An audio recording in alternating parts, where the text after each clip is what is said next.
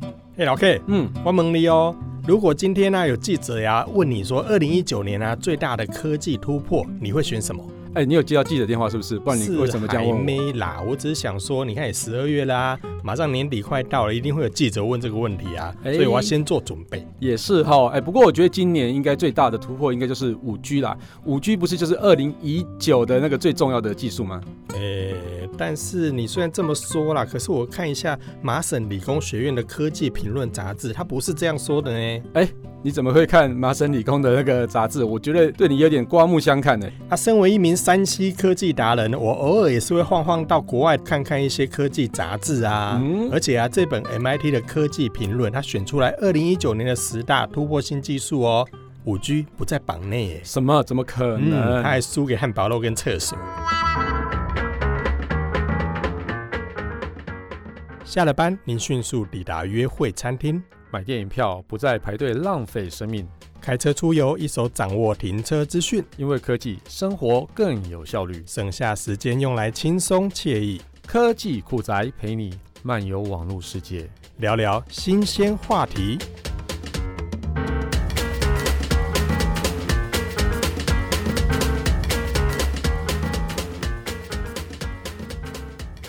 哎，人家麻省理工学院创办的这本 MIT 科技评论杂志，是从二零零一年就到现在，已经诶几年来着？十八年、十九对年呀、了呢人家这相当有权威的呢。嗯而且他每年都会选出十大突破性的技术。是你刚才说五 G 可能已经在前几年就已经入选了啦，哦但是如果以现在来看的话，五 G 其实已经算是正式的导入商用，所以嗯也不新了啦。也是而二零一九年呢，这个刚好创刊了一百二十周年，找到比尔盖茨来当做客座的评论人，哦结果选出了十大突破性技 术。我以为他比尔盖茨来选，应该都是微软、微软、微软、微软、微软、微软，嗯，他应该全时也代全不，部都是微他 软，应这样该子也不太好意思吧。是有这么不好意思是不 是？因为毕竟他也好几年没有推出突破性的东西了。哎呦喂，好啦，有什么啊？我们说来听听啦。其实这十大哦，以下不分排名了、嗯啊，我大概就列几个跟大家聊聊好十大嘛，对不对？那我们就来聊一下，其中有一个项目是机器人的灵巧度，机器人的灵巧度，现在机器人嗯都一块一块的那种什么扫地机器人啊，不是啊那机个器手啦，臂啊是真的还是什么之类是的属于那种机器人可以取代人类工作的那一种机器人、哦，就是可以做很精细的仿人那样子的东西嗯嘛。你有没有去参观过一些代工厂？就是一些生产产品的一些工厂，你会看到机械手臂，嗯，嘿，其实像我们之前去参观一些手机的一个制造的工厂的时候，其实你看它机械手臂，手机很小哎、嗯，可是你看哦，它在上面的一些灵活度跟细致度，其实不输人类在这个哎操作上的一些灵活哎、其实啊，我以前在科学园区，就是在面板厂工作的时候啊，嗯我们其实就有机械手臂了。那时候就已经很精准了，因为它像是一些晶片啊，都可以把它放到一个固定的小小的区块里面啊，或去做一些检测。那现在还有什么更厉害的发展啊？我觉得这蛮令我讶异的。其实哦，它这一项的十大突破性技术，在机器人的这个部分，当然是最主要是提到说，它可以做到一些很精细，甚至配合一些呃 AI 上面的一些运作。像你记不记哦得之前我们曾经也参观过，机器人现在可以煮菜了。机器人可以煮菜，嗯我知。道之前我前年去北京那边参加一场记者会，它是猎豹举办的嘛。嗯哼，哦，他居然还可以去跟那个星巴克什么蓝带还是什么挖挖沟的，反正就是一个高级的那种吧台师嘛，可以跟一个高级吧台师有一样的那种咖啡品质，嗯哼，用机器人做的，我觉得这个也蛮厉害的。对啊，，所以你看它现在这些机器人的一些反应动作，除了刚才说的一些机械操作是一些精细度跟精密度之外，现在再加上一些软体应用之后，它变得更聪明了欸。哎，我觉得它应该增强的部分应该叫做视觉感应这种东西，就是说它可能有一个 AI 的视觉，然后可以去辨识说，哎，什么东西应该要放到哪里啊，所以它是可以变成说可以很多样的去做更精细的动作，嗯而不是说像我们以前只能写那种 recipe 进去之对后，啊单一什么东一西个一个步对对骤单一对不个对嗯单一个而已，它现在可能可以更多工，更对像人一样，对不对？所以应该是现这在样子其实它可以做到一些反应是更灵巧的，嗯，而且可以取代更多人的一些工作，像刚才所说的、啊、厨师，厨师哎、来嗯我点一盘高丽菜。其实交给机器人，嘣嘣嘣就帮你煮好了，嗯对不对？但是就是很简单的一些动 作，嘿，但是我觉得啊你弄台机器人，倒不如请十个厨师还可能还比较便宜吧。嗯，哎、但是你有没有去过一些面 店？我曾经有看过一些面店是那个，哎刀削面对不对？你有看过那个？对不有对有有，我觉得那个是不超是超屌的，这样刷刷刷刷，然后就所有那个刀削面就跑到锅子里哎，面去。讲到吃的，你精神就来了呢、哎，对哦对，对对对，所以啊，你看那个，你也可以请一个师傅来削啊。 哎，可也是你啊？削个十年之后，你看那师傅的手还废不废 手就铁手啦。对啊，所以你看他请机器人还是有它的价值存在。你说要找一个资深的一个厨师，嗯然后叫他炒十年的高丽菜，他是翻不翻脸？呃，翻脸。是不是？ 所以这很重要的啦。嗯，那另外呢，还有一项叫做核能的新浪潮，这个你很关注，对不很对？关注对，没错。 好，麦给阿凯哦，控制一我等下一下哈。控制一下，是不是哎？我讲到核能我就有气啊，不是啊？但是啊，现在讲的这个核能的新浪潮啊，大家都知道，其实核能的整个的转换效率是非常好的。嗯，那在这个目前整个气候变迁的情况下，但很多人也开始找，例如说太阳能啦、风力发电啦，或者是再生能源啦，但是其实它的转换比都，嗯，哦，对，我觉得有待现在商榷以啦。以目前的绿能技术来讲，以太阳能啊，或是风力啊，或是甚至叫做呃浪潮那种的发电啊，嗯，我觉得它很重要，它非常的重要，而且是未来一定要去做更好的转换发展的。嗯但是就像你讲的，现在的转换率真的很不好，尤其像是太阳能的部分，你可能在制造那个太阳能的面板啊，或者是其他东西的时候啊，嗯，所花的电力啊，可能都比不上那个生产出来的电力。而且你最近有没有看新闻啊？像嗯之前那个日本受到那个台风的影响，有没有？嗯，很多太阳能板、太阳能的被掀翻了是不太是阳能田有没有？他们不是整片的土对地上对都对覆盖了这个太阳能片，是然后台风之后就整个哇，就被掀翻了、啊，嗯，整个都毁掉了。那对那些东西其实会造成的二次污染也是非常可怕的。是没错，没错。所以，呢，在这整个的这个十大科技里面呢，它也有把一项核能的新浪潮，把它做了一个入选。哦，嗯这么说、就是说，这个新技术它是可以做出更好的转换比，而且他们的名称叫做第四代的反应炉啦。是是好、那这个最新的这个反应炉呢，虽然目前还在实验室的阶段，但是呢，它在目前的整个的这个效能提升上呢，可以呢产生一百倍以上的电量。哦，据我所知啊，这种第四代的反应炉啊，它是用高阶的核废料，就是我们现在的电厂会产生那种高阶核废料嘛。嗯哼，它利用这些高阶核废料，可以继续再去那种第四代的核电厂里面再去做利用，然后利用出来之后，然后把它的那个放射线的那个值就变得更低，所以冻出来的之后的那些废料啊，就会比较好处理。所以其实我们应该说，现在核能发电厂，我们现在的核能发电厂生产出来的那些核废料，其实基本上不叫核废料，应该说它其实还是有利用价值的，而且它其实还有蛮大的能源可以使用。所以第四代的反应炉应该是这样子吧？嗯，所以它呢最主要的重点是，它可以把核废料的半衰期整个缩短。啊所以呢，对这整个的话，透过这个燃料呢，这个它产生的这个电力的整个转换，就会比以前还要高很多。嗯换句话说，现在同样的这个数量的核料，嗯其实在这个最新的第四代反应炉里面，可以产生更大的一个转换效率比。嗯所以，呢，这整个的这个科技创新来说，就会比现在好很多，甚至呢，在核废料的污染上也可以更加的减少。所以是未来对大家来说的话，就会是更好的一个能源转换的一个最新的一项技术。对了，其实以现在的核能技术来讲，核废料已经体积已经相当的小，比起那个煤渣啊嗯哼或者或是那种煤渣造成空气污染要来的小很多，所以。真的，我觉得大家应该不用去怕这样的新技术，而且反而要去用更好的方式去保护它，而且去防范它，以免它有任何一点点的 risk 这样子。真的，嗯小小的一颗，其实能量就会非常的庞大。对你看，如果收集十颗之后，全宇宙人类都会消失一半呢、就什么东恐西啊？你在讲什么 啦？那是五颗好不好？那是无限宝怖是石五好不颗，是好？不是？对，喂。那收集七颗可以许愿望哦。许愿望对，如果对你是弄外星球的那个七龙珠的话，愿望可以许三个，它对对地球上收集的只能许一个这样子，是不 是？喂，各类脸消微啊，嗯见天没有嘿？哎、其实我关于核能这件事情呢、啊，我们好像在很多年前的，呃，我们以前叫小叮当，现在叫哆啦 A 梦，嗯哼它以前就有一颗小小的丸子就可以去发出很大的能量。当时它应该就是以核能这个东西为基础，然后下去去想象出这个的新科技产品。所以我觉得未来会不会像之前像小叮当啊，不对不起，哆啦 A 泄露梦。年纪的啦，哆啦 A 梦一样这样子说，我们就是完全不会有污染的这样子，嗯哼就是完全不会有风险的这种小丸子出现。你放在手电筒里面就可以变成一个叫做无线手电筒，真的放在手套上面就变成无线手 套。哎、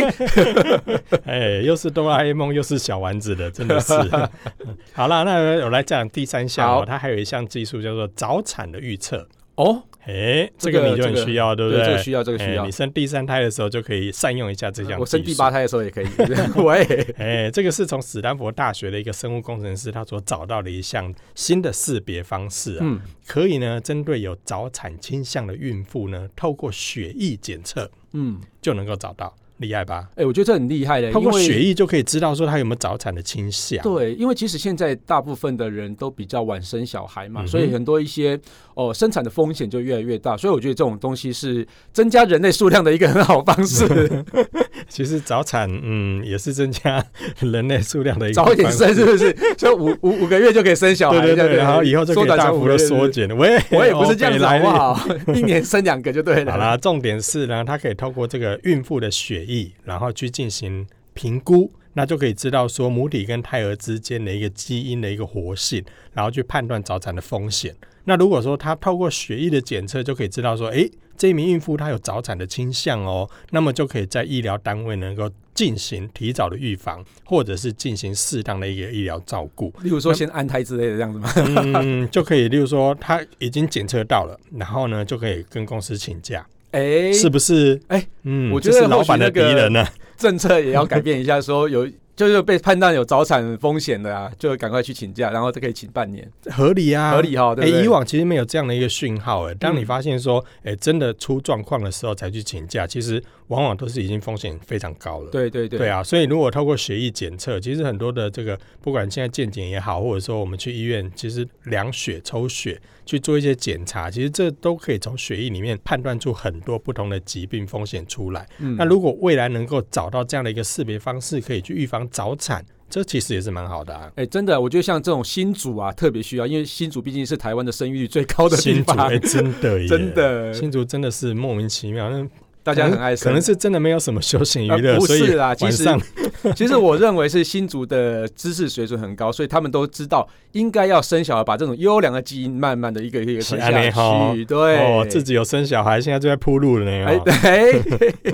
好啦，那我接下来要讲到一个也跟健康有关，嗯，你说、它也是十大科技里面其中一项，叫做肠道的显微胶囊。哦，嗯，其实这类技术现在其实已经有了啦。你说像是吞大对肠对镜之类的吗？类似，就是其实有吞下去的这种摄影机，然后可以、嗯可以去做一些肠胃道啦，或者是大肠里面的一些摄影。嗯但是呢，现在所讲到的这个显微胶囊呢，它又更小，嗯所以呢，它能够再透过不麻醉的方式呢。也能够捕捉到肠道里面的详细图像哇哦，这么厉害会比现在的这个吞进去的这个摄影机来说的话，体积更小、更容易，而且你看到、哦它的名称呢，就叫做胶囊。啊，所以你看那个体积是更容易真的很小吞咽的，对所以而且能够取得更清晰的图像。那么嗯呢，对于很多的疾病预防来说，就可以省去像现在不是做大肠镜，不是有些人还要做麻麻醉嘛？不对，然你甚那个至吞咽的过程一定会呕吐的感觉。吞咽哦。我我对是指大肠是从哦后面，大肠是后面是不是？对对对，对那那。个什么胃镜才是对从对嘴对巴，如果你对大肠从嘴巴，这问题有点严 不重，对喂什么东西 啊？走太远了一点，走太远了是不是？对，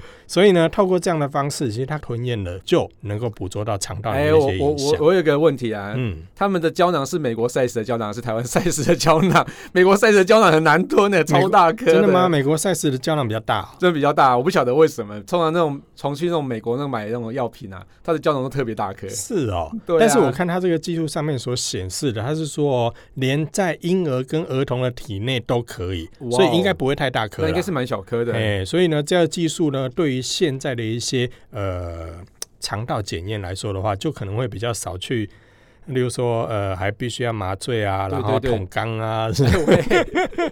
哎、我我我觉得啊，这个东西啊，我有一个想法了，就是说、嗯现在都都是有线的嘛，就是还要拉一条线进去。如果现在问不用啊，也有无线的、啊，也有无线的也有了无，线的、啊，现在可以吞进去之后，然后就对对对，排出来，然现后在就也有，就但是可以很无线贵检查哦，很贵懂对，所以它是从里面发射五 G 出来的样子 吗？没有啦，它它也没有发射五 G 啊，但是那个一样也是透过无线的方式把这个讯号传出来。哦，原来对现在已经有了，对，但是现在应该已是经比较有，大，但是比较。大颗啦，嗯而且那一颗的话，就是如果你用过，你吞下去，然后最后拉出来，那一颗就无效了。啊，对，懂因为你懂总不可能拉出来之后再叫下一个人吞进 去嘛。好 是对不起，嗯，所所以以它呢不能 recycle 就对 了它没有办法 recycle。以现在来讲，其实有，但是体积的部分的话就会比较大一点。哦，原来是这这样子，嗯嗯，那我长知识了，谢样。谢对。对对，你下次可以去吞一 下啦。呃，我还以为说我没事干嘛吞那个啊，健康检查，健康检查是不是你总比被刚一下好吧？哎我也贵贵的 欸，不便宜哦。嗯，那再来看到有一个也是跟健康有关的，我发现是在医疗上面其实有很多突破性的发展呢。嗯像我现在讲到这一个呢，它其实也是属于这个健康相关的，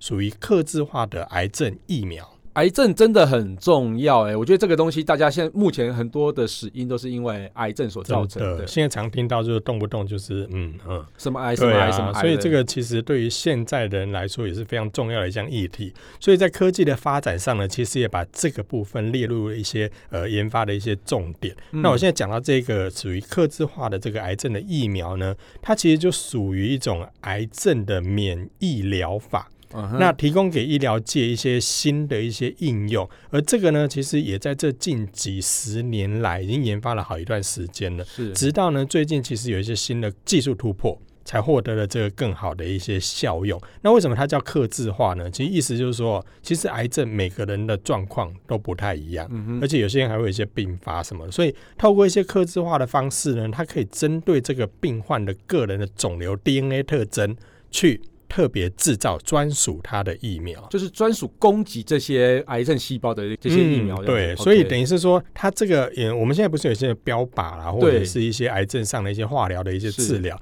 但是呢，往往都可能必须经过这一次、下一次，然后做好几次，然后可能标靶又要再做几次这样。所以嗯透过这种克制化的方式的话，它可以把这个癌症的疫苗依照病人的自己这个肿瘤的 DNA 特征。去进行克制化的制造，嗯所以以呢，每个病患呢，他如果都必须要透过这些切片检查啦、繁杂的方式分析，再去做设计，然后来提供最符合这个别需求的疫苗。嗯哼所以呢，这个部分的话，就可以提供给这个癌症的患者呢，有更好的一个治疗的方式，减轻他们的痛苦。只是目前来讲的话，嗯，比较贵了，因为毕竟是克制化的嘛。嗯对，对所以这个部分的费用的话，就还需要再努力。但是呢，以现在的这个技术来说，可以达到这样的更针对性的治疗，我觉得这个也真的是一个很大的突破。所以就是比标靶更标靶的，但是我觉得虽然它现在这个很昂贵啊，我觉得这个技术一定要开发出来，因为这个技术开发出来之后也普及之后呢，我觉得对于一般的使用者来讲，一般的病患来讲，应该就会可以更便宜的去治疗到你的癌症，然后让像这个 DNA 克制化的药物就变成跟现在的标靶药物一样的价钱这样子，然后标嗯靶药物变得更便宜。对呀、那接下来呢？接下来这应该就是你有兴趣的，哎，真的，哎，因因为为我因为我看到这一项的时候，我也有点饿了。对，因为这个啊，其实我在我自己的 podcast 中也有讲过嗯一哼集，就是人造肉嗯汉堡人这造件龙事，情。对，这个其实在这个我们刚才讲的《龙珠》里面呢，人造人也是非常的喜， 哎， 啊，不是是人造汉堡肉，不是人造人，好不哦啊好好？好人造人可能还要再一阵子啊。对人造肉啦，嗯，哎，这个这个议题很夯哎、是这个其实也不止它列在这个科技评论里面，嗯其实在这二零一九也是非常夯的一个题目、哦，人造肉。你说你之前在你的 p a c k a g e 上面讲过，来吧，说说人造肉是什么东西？呃，人造肉其实它是就是用一些植物性的东西啊，然后去组合成啊、呃一块像肉口感的一个肉，嗯哼，那所以之是用前植物制成对的，植物制成的，所以它并不是从动物中萃取任何的其实东西跟现在这的样子素肉很像，对不对？跟素肉，嗯，哦，我觉得说，如果是以成分来讲，它是很像，但是如果是以口感的话，真的是天差地远。真的吗？你对有没有吃过这个新竹靠近城北街那边有一个素食的咸酥鸡？素食咸酥我嗯倒没有吃过，但是我真的还吃过最近最流行的人造肉，嗯哼它就是像在那个华堡啊，就是华堡那个什么汉堡王嘛，然后嗯 Friday 里面也有，但是它价格其实相对昂贵，嗯昂贵一些，不过吃起来完全不会想说这个是人造肉，真假？你不是说它是植物做的吗？是那口感嗯然啊，后吃不肉出来哦。对啊，口感跟肉质，我想到现在想到肚肚子好饿，我靠，太神奇了！所以它能够在不杀生，我们这么讲嘛，对，就是它可以透过这个比较，欸可是杀植物算不算？呃，看定义 啊，啦。好吧，好吧，这个反正就是可以透过不杀生的方式创造出类似口感的一个产品，而对且在不破坏环境的情况下，就可以找到接近真实肉类的味道。对，那营养价值呢？营养价值就是差不多、啊，因为其实都是真蛋白质假嘛，蛋白哇质、哦纤维基本上是一样的东西。嗯哼，还有一些矿物质啊，什么东西都是有的。所以如果照这个发展的话，人造肉的出现其实可以解决一些畜牧业产生的一些呃污染土、土地对上的一些对砍伐啦，对或者是水质的污染，嗯甚至是温室气体的温室排效应放，对，没错。嗯，其实一般畜牧来讲啊，对哦，它的成本相当相当的昂贵，因为其实你想想看哦，植物到人长出肉，或者不是不是人不能吃人， 植物到牛长出肉来，嗯哼那种转换率其实相当的低，就有点像是那种太阳照到太阳能板上，然后发出电那种感觉，那种转换率嗯比那个还要来的低。所以如果说以一百公斤的玉米可以产生出零点五公斤的肉。那但是你一百公斤的玉米可以养多少人？零点五公斤的肉其实养不了人嘛，嗯哼。对啊，所以这个转换率大家这样比一比就知道了，而且如果植物的生长速度来说，应该理论上啊，快很多。会比某些动物要快很多。对对啊，所以如果照这样子的演变下去的话，以后真的吃的肉也不见得是真的肉了。对，但是我觉得现在相对昂贵了，但我觉得还蛮希望这个可以普及啊。以这个新竹这边有一个食品研究所，你知道吗？我知道实验所，嗯，对对对，实验所它其实最近也有开发出一个更具有纤维的那种人造肉，嗯哼我吃过啦。其实，但是它口感其实还不错，但是我觉得还没有达到真的肉的感觉。嗯哼，嗯哼那我觉得未来应该会有越来越多的发展，是好事情。应该吧，因为我看那个我刚才讲那个素食的咸酥鸡啊，是，每天也是大排长龙哎、哇哦，嗯，因为很吃素食的人还蛮多吃的素嘛。食还蛮多的，因为有些人是去试口感，嗯，素食的咸酥鸡、欸，你听到你不觉得想要去试一下吗？对，没错。嗯哼，哎、我觉得现在这种人造肉，其基本上不是给那种真的想茹素的人吃的，像是有一些宗教因素想要吃素的人，嗯他其实就不会想要吃那种人造肉的东西，他可能就吃蔬菜或豆类的东西。嗯哼，那这种人造肉基本上就是要给那种喜欢吃肉的人吃的，可是真的喜欢吃肉的人，嗯，这其实可以降低一些罪恶感啊。好吧，对，反其实嗯正反正如果说口感相似的情况下啦，对啊如果能如果是这样的话，对整个环境来说也是一个帮助啦。更重要的是不能太贵了，真的，现在都好贵 啊。现在呃也是啦对，但是现在有些肉，它如果能够做到一些比较顶级肉品的口感的话，嗯，说不定就有机会啊。对对不对对，没例如错说以后有一个人造肉，它是和牛和牛口味的，的，是不是？对呀，是不是？ 对，我觉得是。哎那再来一个哦，好它，也是非常有趣的，其实跟刚才讲的畜牧的这个节能减碳有点像哦，是它是捕捉二氧化碳，二氧化碳怎么捕捉啊？哎你拿网子去怕了吧捞是不是？这怕了吧？抓蝴蝶一样啊。因为其实啊，在目前科学家这个研究的方向里面，其实也都是在大幅的降低二氧化碳排放速度，来降低一些温室气体造成的一些暖化效应。哦，像现在电车都是这样子的发展。对啊，所以你看现在的这个，人家说北极熊现在都找不到食物了。对，找不到食物，他连太连家都没热了得啊住了。是啊，那房子都融化了。 所以啊，为了预防这样的一个气温攀升所造成的一些危险程度啊，目前联合国气候变化委员会其实也在这个部分去进行一些从空气中捕捉二氧化碳的方法。哇哦，嘿，那我只是好奇说，他抓到二氧化碳要放到哪里去抓到二氧化碳，然后就诶啊？放在 瓶子里面，然后当做赠品送给市民。哎、我觉得他应该会去做做压缩吧，压缩嗯可能把它变成叫固化之类的，或是说跟其他的物质融合在一起，把它固化，对然后再啊，埋所藏在以地上现。在其实他们已经发展出就是捕捉二氧化碳这样的技术，嗯但是现在最大的难处就是哦，抓到之后放哪里？对，我觉得这嘿个啊是、呃是最难的这事应该情。真的蛮妙的，哎就把它讲到灌到海里面去。哎、也是哦。嗯哎、讲到那个温室效应啊，或者说地球暖化，我去年到瑞典的时候，瑞典应该是哦，到九月啊、十月的时候就开始变凉了嘛，大概就是只有十几度这样子。嗯哼，但是你知道我去的时候几度吗？几度？快接近四十度，哇这三么十热八啊度。然后我去的时候，就他们就说：“哎、你恭逢其盛哎、一百三十八年最热的一最天。高的时候就对”了。，对，没错。狼的水立台啊。哎、不是，跟我什么事？ 而且更有趣的是啊，他们其实一般的旅馆啊，或是居家都没有放冷气，嗯哼，哦，他们开始在店里面开始卖冷气了，终于开始卖冷气了。哇哦！哎，对、有些国家他们真的是没有在装冷气的。对啊，像之前呃，也忘记有一个立委啊，就说：“哎、你看人家德国居家都不放冷气的。”我说：“你甚至是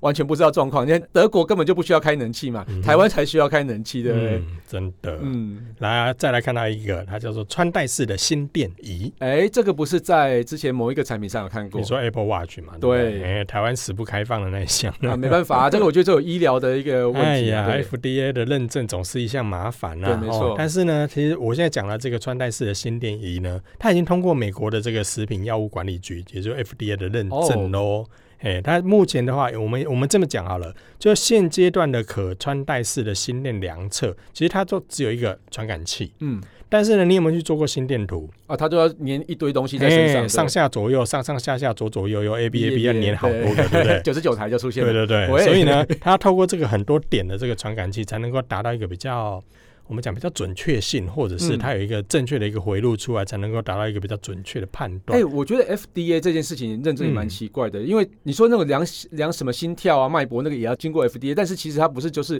放在手表上，就是只是一个参考值而已嘛，他为什么要那么在意这个东西呀、这个还真的很难回答你。好，下次再跟我讲。对，但是呢，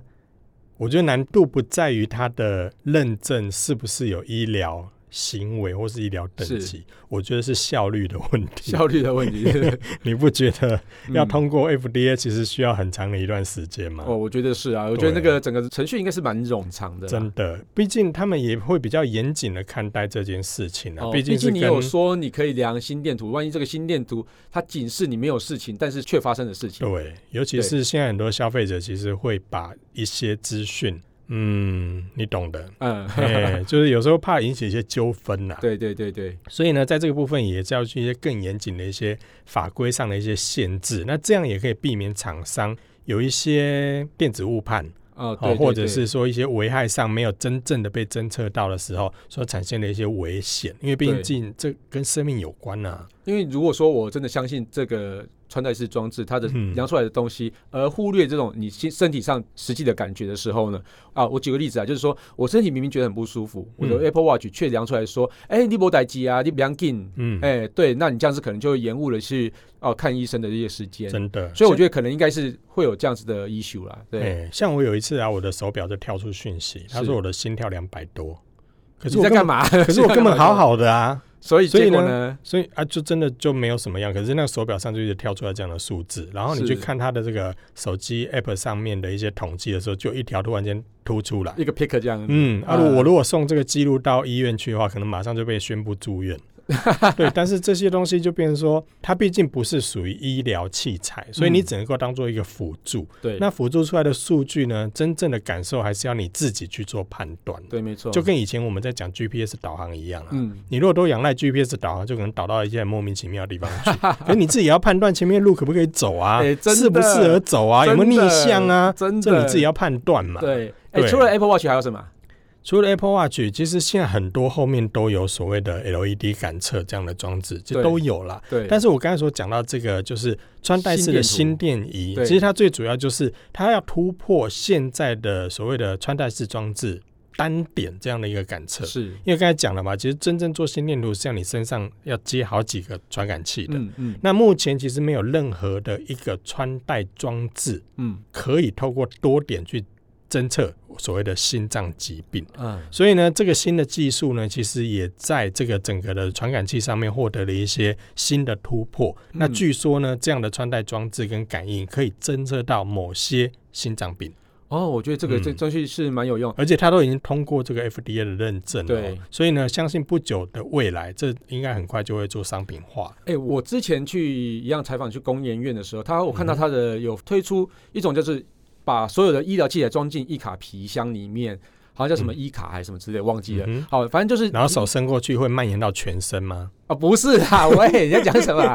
钢铁人呢、喂，我跟你讲，那个东西啊，其实它就是皮箱里面有一些小小的物品，然后嗯它哼像这些都是像是感测器的部分，那你粘在身上啊，或者是说做一些拍照的一些量测之后呢，它会把资料传到手机里面，然后再传到你的医疗单位的资料库里面。我觉得做到这么小的专业的医疗用品，我觉得已经蛮了不起了。嗯哼那未来如果真的可以做到像手机这么小了，或者是说做到像手表这么小的话，我觉得这个东西是一个对于医疗上一个是一定非常大的突破。真的，而且在不久之前呢、工医院其实也有一项新的技术什是么什么？可以不扎针测血糖。不扎针测血糖，这个很厉害、嗯它可以透过这个皮肤的方式来进行一些侦测，哦那一样可以把这些些，数据把它传到手机上。这其实相关技术都有，嗯但是就、嗯是那个认证啊，嗯嗯，我觉得测血糖这个很重要，因为真的每次要去啊每测次血量糖都的时要候都扎一下，扎每针，次量都要扎对，一下，对一些那些病友来讲的话，也是一个很很痛苦痛的苦事啊情。。虽然虽现然在说针扎都到做到对很细了，对啊，虽然扎到也习惯了，不过我觉得这个还是对蛮会真还是会的痛嘛，真的对，真的。所以啊，在这个部分，其实很多的医疗上面都有很多的进步，在对这个新的科技上，你说这已经在二零一九年被评为十大科技的进展。那还有一项，那就是刚开始前面所提到很重要的 AI。 AI，嗯，嗯那现在的 AI 其实都是收集一些数据，在后端去进行一些判断嘛，嗯然后再回到这个前端去给一些建议。但是我现在所讲的这个新的技术呢，它是可以把这个语音的准确度把它做一些提升。我觉得这个很重怎要么。语这这这个怎么对讲？你知道吗语？音他辨识提到很这重个要最大的一个利用呢，其实我之前在有一些的产品上也有看到，就是你可以直接打电话，或者是你透过你的语音去跟另外的一个语音沟通。例如说，我所现以在 AI 跟 AI 讲话就对了。对，例如说我现在跟我的手机讲说，明天晚上八点帮我订 Friday，嗯然后他就帮我订好了。可是他是打到另外的一个 AI 的总，Friday 机这个这去个这。个 AI 机器人。对，然后他们两个自己去对话，把这个时间地点 booking 起来。哦，嗯所以有人我我我不需要再打所谓的客服电话，嗯那客服人员也不需要接这些 OK 的一 些一些电话。哎、就那透个过我要靠窗，那个我桌子不能有对一颗灰很尘烦之类的啊，什对么？我也 这要求太高了。以所以呢，透过这样的一个人工智慧的发展，其实不像现在呢，就是你问他，他答你一句，而是你给他一个指令，他帮你完成一些事情。嗯像刚才前面所提到的，我给他一段 AI 的语音，例如说 Kissplay 机器人帮我炒一盘高丽菜，他就帮帮我啵啵啵啵，然后就炒好找一了。哦盘高丽菜，对，所以他就可能就知道你以前的习惯，喜欢吃咸一点，或喜欢吃辣一点啊，或者说你的分量什么东西，他在他的资料库里面就有会判断说，哎、今天小旭中午才刚吃完一顿大餐，他现在吃高丽菜会想要吃很多吗？还是他只是想要尝尝鲜而已？嗯，哦，就会就用 AI 的判断对思对对考这样子。所以这个 这个真的做的有点多， 但是我觉得这个其实还蛮贴心 的，尤其是嗯对于我们现在在讲哦，我们就我们前几集其实也讲到说，科技来自于人性嘛，那人性就是懒啊，嗯，那有很多的事情，其实我就很希望说，哎，我可以下个指令，然后就帮我把事情全部都做好，哎、我这个觉得其蛮实好就的会是非常方便的一件事情欸。我觉得 AI 的语音助手啊，是一个入口。它是一个蛮关键的地方，就像是我们以前进到智慧型手机一样，触控荧幕是一个入口一样的意嗯思。有这做好一个很好的入口之后呢，后面的一些机器人啊，或者是说一些自动驾驶啊，或者什么之类，才能很好的对接起来。如果你一开始连入口都做不好的话，就是它根本就不晓得你讲什么话，后面做得再好，我觉得也是枉然的。真的，嗯，而而且这项技术我很期待它普及耶、怎么因为说？如果普及之后，我就想说，像我们以前在公司上班的时候，不是常常就要找一些要聚会的餐厅嘛，对，然后就要下很多条件嘛，嗯比如说我要找到一个餐厅是可以同时容纳假设二十五个人，是然后呃又可以有例如有提供饭，有提供面，然后有提供停车场，有提供可以在里面喝饮料，可以喝酒，嗯或者是在里面可以吵闹的，嗯。嘿，所以我们限很制多条件很多哎、对你我们有很多条件在聚餐的时候一定都会遇到啊，那这时候谁会去找？秘书啊，不然一谁定是啊，倒霉的一定是他、 啊，那他就要去找很多，例如说下很多 Google 指令去找嘛。对，因为其实这一类餐厅，你说要找到这么多条件符合的，对还真的不好找啊、而且还有价格限制，真的，对，因为公司有预算 嘛， 所以呢，他透过这样的方式，其实我就可以透过这个人工智慧的方式呢，直接下个指令，请他帮我找，哦，嗯他这样是一直比对下来之后，就很容易就找到了，真的，哦至少比人找来的快。以以后可能我们在跟，例如说我想出去玩，可不可以帮我订个饭店，嗯，然后后距离什么地方最近最便宜，他就帮我搞定了。哎，我觉得这样子的发展啊，然后我还是有一些担心的地方啊，就怎是么说。你 AI 这么发展，然后呃在机械那么发展之后啊，人类会不会没有工作这件事情？你知道吗？现在我台湾出国啊，或者说你到欧洲去啊，很多都是免签嘛，对不对？对然后也不用过海关嘛，嗯哼，就是不用有人员去判断。对，所以它的海关人数就会少很多。但是你知道，我都是坚持走人工查验不会啊，我会觉得这样机械化蛮好的、啊。对有时候实在很讨厌跟海关聊天呢、啊、不是啊，我现在我觉得其实要让海关有工作 做，对。然后我我很多朋友都问我说，哎、为什么你不办那种自动通关？我说、嗯哼，我没有，我不想哎、我你想很要难相处哎、对我想要出门的时候有自动人跟我通说关拜很好拜。用啊，我知道很好用啊。那你希望回国的时候，能有人够跟就你说有一个有一 “Hello，个小欢迎姐回跟你说家欢迎回国对之类的，啊，干无聊欸，我觉得很开心啊。对，我就觉得然后到嗯欧洲就算了，哦，反正欧洲那个 GDP 不算台湾的，哎，不是啊，哎，有些国家的海关真的很难聊哎。哎，我现在到欧洲其实它都用自动通关的，所以很方便，只要护照嗯哼 book 上去之后，然后海关的人数变得很少，他只要看看你的脸跟护照，帮你盖个章就 走，对啊，就不聊天了，所以你不觉得这样很方便吗？不那方他便们啊我他可们以练的英文人欸。员就可以去做一些更有价值的事情啊 是啦，是不我觉得是就是科技的发展是让人类做更重要的事情，或者是说去做机器人做不到的事情，例如说思考这件事情对这，样更子。有价值的一些哎事情、啊。那还有呢？你刚刚讲了九项而已，哎、少一个 耶，里面 就少了。这个我想跳过去。没有，呃那个我们从从哪边开始接好了？不用啊，我们可以直接继续把这个话题插进去就好 了啊、干嘛要这好么啦这么一定要插进去好啦？你就哎说这我样漏、子你就说我漏讲了一个厕这所样子就好了。这样子制作人会生气气，因为他明明就写了一二三四五六七八九十，然后你就跳过九，然后直接讲第十。没有，那是无顺序 的啊嘛。好啦，你开始讲第九个好不好？好，它叫做无下水道的厕所，哦，这这个很。特别啊吗？对，我看的脚本是蛮特 别的。会吗？无下水道的厕所，那哎我排泄物会到哪里去啊？我先不要管排泄物到哪里去，嗯因为其实啊，哈，像我们台湾啊，或者是说像是美国、啊之类的国家，就是先进国家，嗯，在下水道的发展已经非常的完整了，所以你一些排泄物进下水道没有问题嘛。但是你一些还没有开发的国家，你要花多少钱去建下水道？而且有些地方是人烟稀少、幅员广阔的地方，嗯你怎么去建下水道？建下水道的价值在哪里？没有嘛？有啊。哪里有？ 你如果没有下水道，怎么会有忍者龟嘞？哎是不是？等一下，好冷哦。下水道很重要的。哎、等一下，现在已经冬天了，你不要再这么冷，好不好？好，我知道你是为了地球暖化尽一份心力，不过我觉得够了，先继 续真的吗讲，继续讲，继续讲。好啦好啦，那无下水道像你说的，就是它需要一些设施的建设，是，对不对？所以对如果厕所能够做到无下水道，对于一些国家的发展来说，它就不用再去挖地底下的一些对，一些我可能坑道啦，对或没者错是一些建设需要一些基础，然后来才能够让家家户户都有一个卫生条件好的厕 所。是这样，土木那行业就失业了啊！不是啊， 喂，不是，你你好像很担心大家失 对业，我都很担心大家失业，怎么这那样？无下水道的这个厕所呢？其实哦，它最主要的一个顾虑是说，目前全球大概还有二十三亿的人嗯，没有一个良好的卫生条件，也就我是们没有全一个卫生条件好全地球的有几个人厕啊所。全地球有多少人？是不是？嗯，哎、那个 Siri 帮我 找一下，你是不真是的四考四倒五我十了亿啊？四五四五十亿啊，六十亿了哦哦！制制作人说六十好亿，像都已经听到在七十几亿哦了。真的哦。对啊，哎，所以还有大概将近快一半的人，或是三分二之一的人没有二十哎，几亿的话，应该至少三分三分之之一也哦一咯没有厕所可以用哎。没有卫生好的厕所。哦，懂懂懂对，。有些可能就跟阿兵哥出去就挖一个坑，然后嗯，所以你们当兵的时候是这样子， 我们当兵的时候有带水壶啊。 带水壶干嘛啦？ 哎呦，其实哦，你说这些卫生条件没有很好的一些国家哦，其实他们也不是说没有厕所，嗯只，是说他们这厕所因为缺乏了这个下水道，是所以有些可能就会就近排到附近的河哦，流可啦，能是一个或者是一个呃固什定么的地方什么这样子坑里面，类似这样子。嗯嗯嗯所以那会造成什么状况？细菌滋生啊哦，对，哎而且会然发后臭，而且呢，有些小孩给削有没有？是就会在那个鸡的里面，然后拿石头去丢。 你有没有那个小时候的印象？没 有没有，我小时候家里就哦有厕所了。我给小人拿石头去坑，然后坑下去之后，就很多苍蝇这样，喵喵喵哦，惊西狼。所以呢，在很多的国家里面，其实还是有类似这样的一个状况发生。嗯哼，那就会导致一些传染病啊、嗯寄生虫啊、病毒啦、像根据统计啊，全世界呢每九名的儿童嗯，就有一位死于落塞。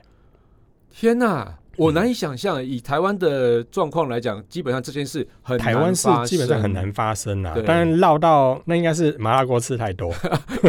不是这样子。我觉得他们应该就是有一些感染嘛，对不对？对啦，因为就是我刚才所说的嘛，因为没有下水道，所以就会造成一些呃对，所以像霍不乱这好种的疾一病些还会存细在，就对菌了。滋生。嗯嗯所以，呢，透过这样的一个新的技术呢，其实这也是在二零一一年比尔盖茨提出来的哦。哦，总算有他的一个了，对不对嘿？所以为什么找他来当评审？ 啊，所以呢内定啊，内定啊，啊，那那生共气啊，气哎、他在二零一一年就提出了、他那时候提出一个叫做“重新发明厕所”的挑战赛，嗯哼，然后呢，就有一个团等一下，队。制作人笑了，制作人 笑什么？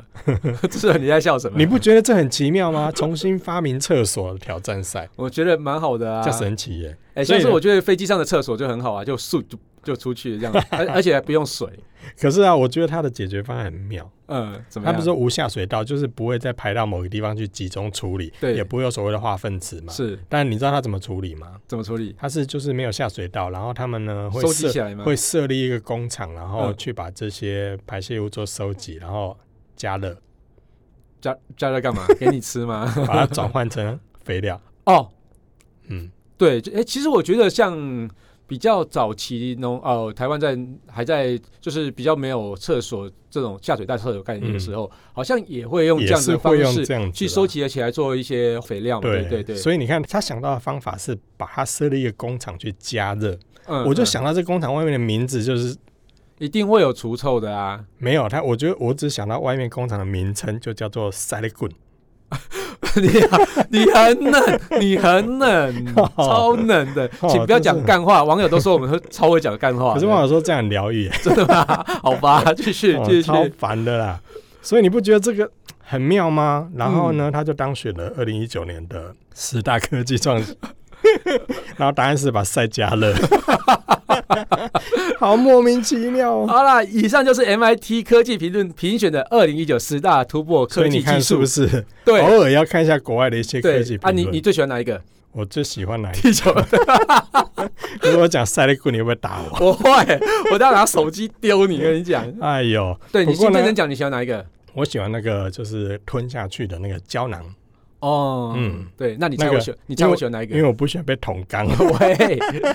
好，你那你喜欢哪一个？你喜欢哪一你个？猜我哪？你猜我喜欢哪一个吗？我猜你喜欢哪一个？应该是素肉吧？不是，我是核能新浪潮。哦，对啊，你知道吗？我都这样做一些运动嘛。是啦是啦 对是啦，好 啦，做一些团体运动的，真的公投运动。 对哎，对不起哦，我就就不能在这边讲一些政治的东西。嗯，好，好啦，嗯我觉得这个十大科技突破，我觉得都蛮好的，不知道大家觉得怎么样呢？其实有很多我没听过，嗯，难怪你要多看书啦。对啊，嗯所以我才会去查一些这方面的一些资讯啊。对啊，不过那你你刚刚嘞讲的你嘞我都没有听 过。你也没听过嘛？ 对切，真的是。对，好啦，那希望这些内容对大家有帮助，因为可能也许不久之后。大应该家就就会在普及附了近对看到对一家工厂，上面写 s a l i d 或是说人造肉，我们不要一直讲那排出来，我们讲吃的嘛，嗯，人造肉应该就会慢慢的普及真啦。的，嗯以后可能我们就点素食的时候，哎、我要这个是人造肉，嗯，我觉得这个是还蛮热量好的减半，哎、这个其实热量蛮减好半的不用啦，啊，不用好啊、好吃就好了。 对，OK OK，啊，那感谢大家收听这期节目，我是科技阿酷 Kiss Play。我是科技仔仔林小旭如，果你有任何想听或者觉得有点酷，或者宅我很重的科技话题，或是发现最近网络上哪件事情实在太瞎了，不聊不行。或者呢最近发现了哪一家又推出了人造肉，都欢迎到我们的脸书社团科技库仔留言给我们哦，还有啊，快分享我们的节目给你酷到不行，或者宅我很重的朋友一。起加入科技酷酷仔宅的异异想想世界，拜拜！也记得在 iTune 底下留言哦。科技酷宅由艾格媒体制作播出。